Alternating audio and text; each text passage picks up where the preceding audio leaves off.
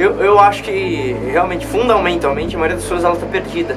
Porque talvez ela fica tão influenciada pelo que as outras pessoas falam, que ela tem que fazer, desenvolver, que é, ela tem tanta opção e ela não consegue tomar ação. E ela não entende que o, o sucesso, eles são apenas pequenas atividades realizadas todos os dias em prol